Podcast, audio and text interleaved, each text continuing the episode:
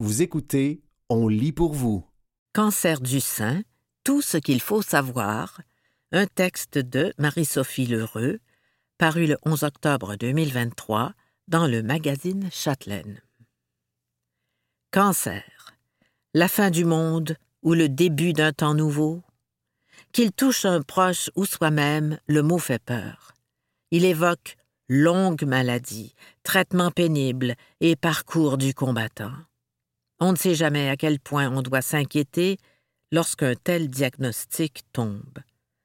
Tour d'horizon pour remettre les pendules à l'heure. 1. Prévalence, statistiques et facteurs de risque. Le cancer du sein en chiffres. Selon les plus récentes données disponibles, 2022, 28 600 Canadiennes et 270 Canadiens auront reçu un diagnostic de cancer du sein d'ici la fin de l'année. On estime qu'une Canadienne sur huit en sera atteinte au cours de sa vie et qu'une Canadienne sur 34 en mourra. C'est d'ailleurs le cancer le plus courant et la deuxième cause de décès par cancer chez les femmes après celui du poumon. Au Québec, quelques 6 000 femmes reçoivent un diagnostic de cancer du sein chaque année. Qu'est-ce que le cancer du sein? Tout cancer est le résultat d'une division anormale de cellules dans le corps humain et d'une prolifération incontrôlée de ces cellules dites atypiques. Quand ces cellules forment des amas, on les appelle alors des tumeurs. Quand celles-ci se forment et croissent d'abord dans un sein, on dit du sein qu'il est le site primaire du cancer, et on appelle donc celui-ci cancer du sein. Malin ou bénin, les types de cancer. Le sein de la femme sert principalement à allaiter le nouveau-né. Il est donc constitué à la fois de petites glandes, appelées lobules, qui produisent le lait, et de canaux lactifères par lesquels le lait chemine des glandes au mamelon. La tumeur cancéreuse dite maligne peut donc se développer dans l'une ou l'autre de ces deux principales parties du sein. Quand il croît dans les lobules, on l'appelle carcinome lobulaire.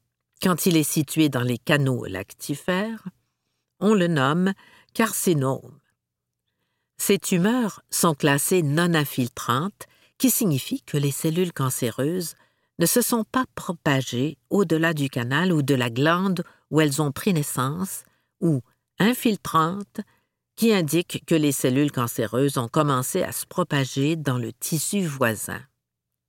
La tumeur non cancéreuse dite bénigne, comme le fibroadénome, kyste, le papillome intracanalaire, ou la tumeur phylode ne constitue pas un risque pour la vie. Après une opération chirurgicale pour la retirer, des traitements subséquents ne sont généralement pas nécessaires. Une méta quoi? Une métastase est un groupe de cellules cancéreuses qui ont migré ailleurs dans le corps à partir du foyer d'origine du cancer. Dans le cas du cancer du sein, les cellules atypiques se détachent de l'excroissance ou de la tumeur et se propagent dans la circulation sanguine, le système lymphatique, vers les os ou encore vers d'autres organes comme les poumons ou le foie. Le cancer métastatique est plus grave que le cancer dit in situ, c'est-à-dire quand la masse cancéreuse se limite à l'organe d'origine. Le cancer du sein chez l'homme.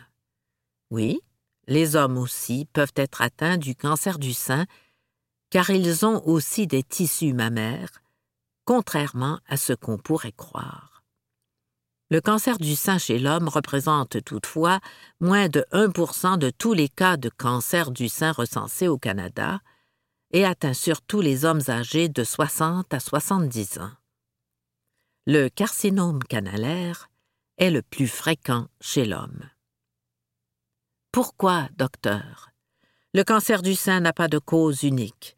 C'est un problème de santé complexe, fruit d'une association de facteurs internes et externes.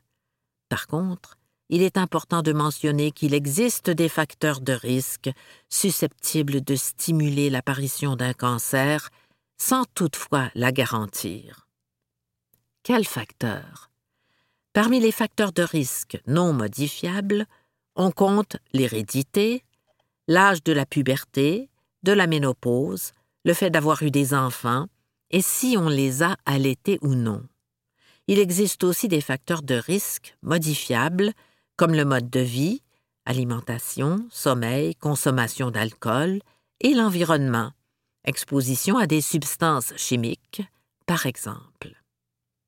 2. Symptômes, dépistage et diagnostic. Principaux symptômes. La plupart du temps, un cancer du sein se développe sur plusieurs années et sans le moindre signe perceptible. Le symptôme le plus évident est en général une bosse ou une enflure d'un sein. Attention toutefois, toute bosse au sein n'est pas le signe d'un cancer, surtout si la bosse est plutôt douloureuse ou qu'elle diminue ou disparaît et réapparaît selon le stade du cycle menstruel. Une bosse cancéreuse peut être sensible, mais n'est habituellement pas très douloureuse.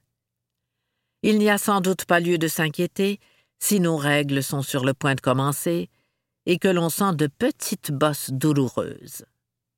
D'autres symptômes possibles. Dans le cas du carcinome lobulaire, une masse ne se formera pas toujours.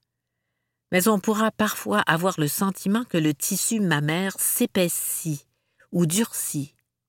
Il faut prêter attention à un changement de la forme ou de la taille du sein qui ne serait pas causé par une prise ou une perte de poids.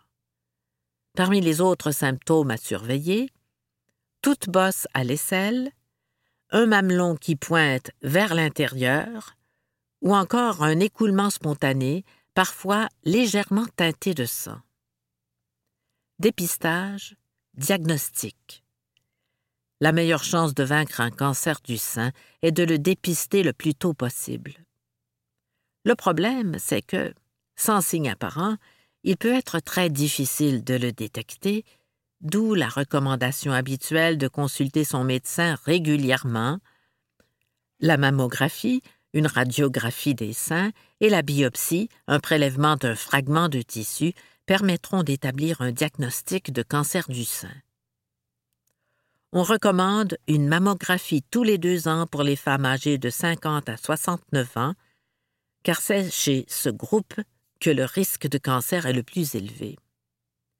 La campagne Mémo Mamo a d'ailleurs été lancée en octobre, mois dédié à la sensibilisation à la maladie, en guise de rappel. D'autres tests peuvent également être requis pour établir le diagnostic, comme l'échographie, la galactographie ou des analyses biochimiques et sanguines et surdiagnostic.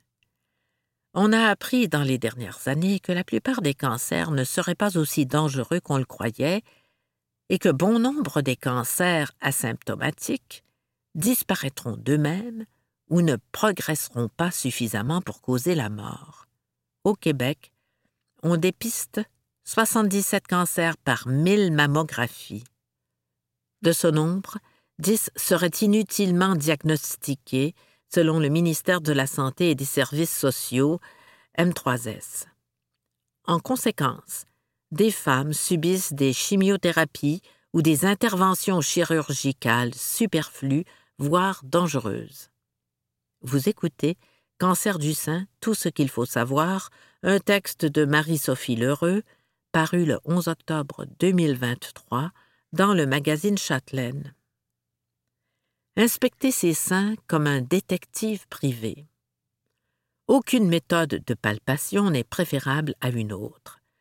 Observez fréquemment ses seins, mais aussi ses clavicules et ses aisselles sous plusieurs angles, les palper et noter tout changement suspect demeure de loin la meilleure façon de déterminer si l'on doit consulter son médecin ou non. Chérie, j'ai un cancer, annoncer à ses proches, conjoints, enfants, parents, amis, collègues, qu'on a un cancer est une épreuve supplémentaire en soi, une expérience douloureuse et traumatisante qu'il ne faut pas précipiter. On ne doit pas se forcer à être transparente à ce sujet si l'on ne se sent pas prête à dire la réalité, surtout si l'on pense que cela pourrait fragiliser certaines personnes déjà très anxieuses autour de soi. Il importe de prendre le temps qu'il faut.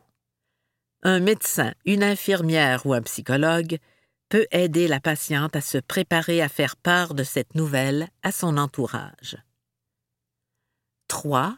Traitement. Se faire traiter par une équipe. Le traitement du cancer du sein dépend, tout d'abord, du plan établi entre la patiente et son équipe soignante. Cette équipe se compose de plusieurs personnes dont le rôle est important et défini. Tout d'abord, les médecins. Les oncologues médicaux, sont les spécialistes du cancer et de la chimiothérapie. Les chirurgiens oncologues, eux, sont responsables de retirer les tumeurs cancéreuses. Enfin, les radio-oncologues sont spécialisés en radiothérapie. En général, ces spécialistes sont entourés d'une infirmière pivot en oncologie, d'un psychologue spécialisé en oncologie, d'un nutritionniste, ou encore d'un travailleur social. Comment choisir? On ne traite pas tous les cancers du sein par la chimiothérapie. Le plan de traitement repose sur plusieurs facteurs. Il dépend en premier lieu du stade du cancer diagnostiqué. On ne soigne pas un cancer de stade 1 de la même manière qu'un cancer de stade 4 pèse aussi dans la balance le risque de récidive, le fait que la femme soit ménopausée ou non, son état de santé général et, bien sûr, ses préférences de traitement. La fameuse chimio. La chimiothérapie consiste à administrer des médicaments injectables par voie intraveineuse. Ainsi, les médicaments entrent dans le sang afin d'agir sur tout le corps et d'y tuer toutes les cellules cancéreuses. On appelle donc systémique ce type de traitement par opposition à un traitement localisé dans un endroit précis du corps. Les médicaments utilisés en chimiothérapie sont nombreux. Il en existe plus de 50. Et une combinaison précise est employée pour chaque cancer du sein. Le but de ce cocktail de chimiothérapie ralentir et empêcher la prolifération et la propagation des cellules cancéreuses dans l'organisme. Cela dit, lorsqu'on pense à la chimiothérapie, on pense aux effets secondaires vraiment déplaisants qui font peur. Fatigue, nausées, perte de cheveux, douleur. Cette appréhension est en partie fondée, car chaque personne réagira différemment à un traitement de chimiothérapie donné. Et malgré ces désavantages, la chimiothérapie demeure un traitement de choix contre le cancer, car elle est très puissante. En fait, elle peut faire toute la différence dans la guérison d'un cancer du sein. Radiothérapie et hormonothérapie. D'autres traitements s'offrent à l'équipe soignante et à la patiente pour traiter le cancer du sein. Parmi ceux-ci, la radiothérapie, qui consiste à la radiation d'une tumeur et des tissus qui l'entourent. L'hormonothérapie, elle, modifie les taux de progestérone et d'estrogène dans le corps par l'absorption de médicaments. Ces deux hormones sont directement liées à la maladie l'hormonothérapie n'agit pas directement sur la tumeur, contrairement à la radiothérapie, mais elle tente de ralentir la croissance et la propagation de cellules cancéreuses. Chirurgie, l'éprouvante mastectomie. C'est le remède le plus radical pour traiter le cancer du sein, mais c'est aussi le plus recommandé. Jumelé à la radiothérapie ou à la chimiothérapie, la mastectomie partielle, retrait de la tumeur, ou complète, ablation du sein, se révèle le traitement de choix pour éliminer un grand nombre de cellules malades. la mastectomie permet aussi de vérifier la présence de cellules cancéreuses dans les ganglions lymphatiques axillaires de l'aisselle. 4. L'après-cancer. Après la pluie, le beau temps. Même si la femme atteinte d'un cancer du sein réagit bien aux soins, tout n'est pas réglé pour autant au lendemain du dernier traitement. De nouvelles difficultés physiques, pratiques, psychologiques, émotives et spirituelles peuvent survenir. Heureusement, de nombreux programmes existent pour répondre aux besoins et améliorer la qualité de vie des patientes et de leurs proches après les traitements. Les répercussions physiques des traitements. Qui dit mastectomie ou radiothérapie dit souvent réadaptation physique, car le bras et l'épaule du côté du corps ayant été traités peuvent aussi subir les contre-coups du traitement. Douleurs, raideur ou difficultés dans la mobilité peuvent se manifester. Si on a subi l'ablation d'un sein, des douleurs fantômes au site chirurgical, picotements, sensations de pression thoracique, démangeaisons, peuvent se faire sentir, comme si le sein était encore là. La raison? Le cerveau continue de transmettre des signaux aux nerfs de la région mammaire. S'aimer tel qu'on est désormais. Cicatrices, perte de cheveux, simple ou double mastectomie, perte ou gain de poids, il arrive que le corps change beaucoup à la suite d'un cancer du sein. Ces changements ne sont pas toujours visibles, mais ils peuvent être difficiles à accepter, surtout s'ils sont durables. Et c'est normal. Pour beaucoup de personnes, l'estime de soi est liée à la qualité de son image corporelle, et donc à la perception qu'on a de sa beauté, de sa féminité et du degré d'attirance de son propre corps. Faire le deuil de son ancien corps est une chose difficile. Une bonne façon de reprendre contact avec soi est de pratiquer des activités physiques douces qu'on aime, de se nourrir sainement, dans le plaisir, et de partager des moments avec des gens avec qui on se sent vraiment bien. La repousse des cheveux. La perte de cheveux, à la suite de traitements de chimiothérapie, est parfois difficile à accepter. Il faut toutefois se rappeler que cet inconvénient n'est que temporaire. Parfois, les cheveux ne poussent pas de la même manière qu'avant et s'amincissent. Mais ils repoussent une fois les traitements terminés. C'est le temps d'essayer les jolies casquettes hipster ou les mignons chapeaux à la Audrey Hepburn, de participer à des programmes comme Belle et bien dans sa peau ou, pourquoi pas, de tester les postiches. Vous écoutez Cancer du sein, tout ce qu'il faut savoir, un texte de Marie-Sophie Lheureux, paru le 11 octobre 2023 dans le magazine Châtelaine. Le partenaire, les enfants, les proches, L'ablation du sein et les cicatrices qui en résultent peuvent être un choc immense pour soi et pour ses proches. La meilleure solution? En parler ouvertement, même si c'est un peu gênant. Partager ses craintes avec des personnes en qui on a vraiment confiance sera toujours un bon point de départ.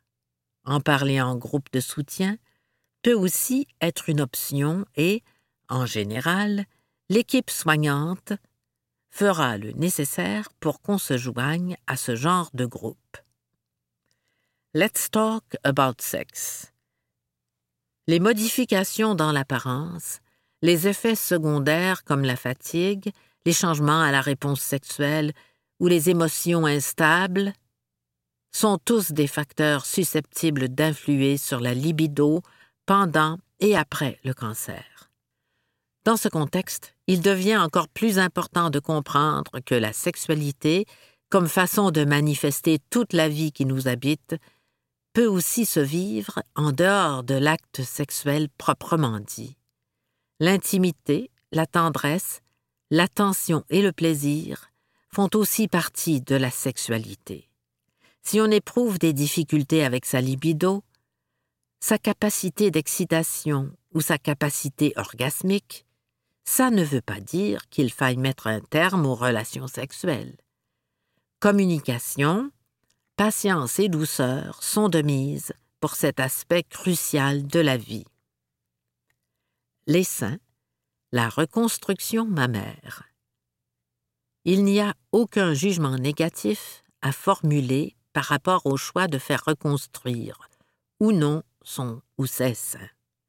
La poitrine, il ne faut pas l'oublier, est un symbole de féminité et son absence, totale ou partielle, peut toucher au sentiment d'intégrité générale et à l'estime qu'on a de son corps, de soi et de ses relations. La reconstruction mammaire peut donc être planifiée avec le chirurgien pour avoir lieu immédiatement après la mastectomie ou plus tard. Le chirurgien posera une prothèse mammaire remplie de gel de silicone ou de solution saline, ou encore il utilisera des tissus prélevés sur une autre partie du corps. Pour le mamelon, il est possible de le recréer avec un morceau de peau qu'on tatouera ensuite pour l'assombrir. Bien sûr, le sein reconstruit ne ressemblera pas complètement à un sein naturel, mais les techniques de reconstruction mammaire se sont grandement perfectionnées ces dernières années. Les prothèses mammaires. Si on n'est pas encore décidé à subir la reconstruction mammaire, le recours à une prothèse temporaire peut être une excellente option. Les prothèses se vendent la plupart du temps dans les magasins d'équipements médicaux. Elles simulent le poids, la sensation et la forme de sein naturel, peuvent être complètes ou partielles, et sont fabriquées dans différents matériaux. Des sous-vêtements adaptés. Pas envie de passer sous le bistouri pour subir une reconstruction mammaire ou de porter des prothèses qui donnent trop chaud? La Vie en Rose a créé, en 2010, une collection de soutiens-gorge post-mastectomie brevetés. Non seulement ces soutiens-gorge sont une solution de rechange aux prothèses, mais ils conviennent aussi aux femmes dont la poitrine est devenue très sensible à la suite de traitements ou d'interventions contre le cancer du sein. Fonctionnels, confortables et jolis, ces sous-vêtements constituent un bon moyen d'aider les femmes à retrouver leur confiance en elles. Le choix de s'accepter. Si la perspective d'une autre intervention chirurgicale rebute une fois la mastectomie passée, si on demeure sceptique à l'égard des prothèses ou si on n'a pas envie d'investir dans des soutiens-gorge spécialisés, on a aussi le choix de ne rien faire. Le cancer du sein est une immense épreuve, et on peut être très fatigué et découragé de son apparence une fois les traitements terminés. Dans tous les cas, il est important, pour pouvoir accepter la nouvelle soi, de prendre le temps d'apprécier le reste de son corps, d'envisager un programme d'activité physique et de se faire accompagner professionnellement dans cette toute nouvelle réalité. Chose certaine, verbaliser ce que l'on ressent à son partenaire, ses proches, ses amis et son thérapeute constituera toujours un pas dans la bonne direction. 5. Rémission, mythe et prévention suis-je vraiment guéri, docteur? Si on a survécu à un cancer de stade 0, 1, 2 ou 3, une récidive peut apparaître là où le cancer d'origine a pris naissance, récidive locale, ou dans les ganglions lymphatiques proches de la tumeur initiale, récidive régionale. Si le cancer réapparaît à distance, c'est-à-dire dans une autre partie du corps, il s'agit alors du stade 4 du cancer du sein. À ce stade, la maladie est très avancée, métastatique. Le traitement se complique. Mieux vaut prévenir que guérir. Les causes du cancer du sein étant inexpliquées chez de nombreuses femmes, il est difficile de savoir précisément ce qu'il faut faire pour l'éviter. bien qu'on ne puisse empêcher les prédispositions génétiques d'exister, on peut adopter les comportements suivants pour réduire le risque. Manger sainement, dormir plus et mieux, faire de l'activité physique, limiter sa consommation d'alcool, éliminer la cigarette et restreindre son exposition au stress négatif et aux environnements nocifs pour la santé physique et mentale. Vrai ou faux, de nombreux mythes circulent au sujet des aliments, des comportements ou des substances qui donnent le cancer du sein. En voici trois. 1. Le soya. La consommation d'aliments à base de soya, edamame, tofu, miso, n'augmente pas le risque de cancer du sein. Même que ces aliments pourraient réduire le risque de récidive, selon de nombreuses études. On ignore toutefois si les suppléments de soya, qui contiennent beaucoup plus d'isoflavones que les aliments, sont néfastes. En attendant que la science se prononce, mieux vaut les éviter. 2. Les déodorants. Il est faux de penser que les déodorants ou les antisudorifiques causent le cancer. On recommande de ne pas les utiliser avant une mammographie pour ne pas que l'aluminium qu'ils contiennent fausse les images. 3. Les armatures. Aucune étude n'a démontré que le port de soutien-gorge avec ou sans armature augmenterait le risque de cancer du sein. La controversée culture du ruban rose. Le ruban rose est le symbole le plus reconnaissable de la lutte contre le cancer du sein. Ce petit bout de tissu récupéré à maintes reprises par toutes sortes d'entreprises à des fins de marketing, a fait l'objet d'un documentaire de Léa Poul en 2011. La réalisatrice soulevait le doute quant aux réels bénéficiaires des profits recueillis. Pour s'assurer que l'argent récolté grâce à notre achat ou à notre participation à un événement caritatif sera bel et bien versé à la recherche sur le cancer du sein, on se tourne vers la Fondation du cancer du sein du Québec, la Fondation canadienne du cancer du sein ou l'organisme Think Before You Pink. C'était Cancer du sein, tout ce qu'il faut savoir, un texte de Marie-Sophie Lheureux, paru le 11 octobre 2023 dans le magazine Châtelaine.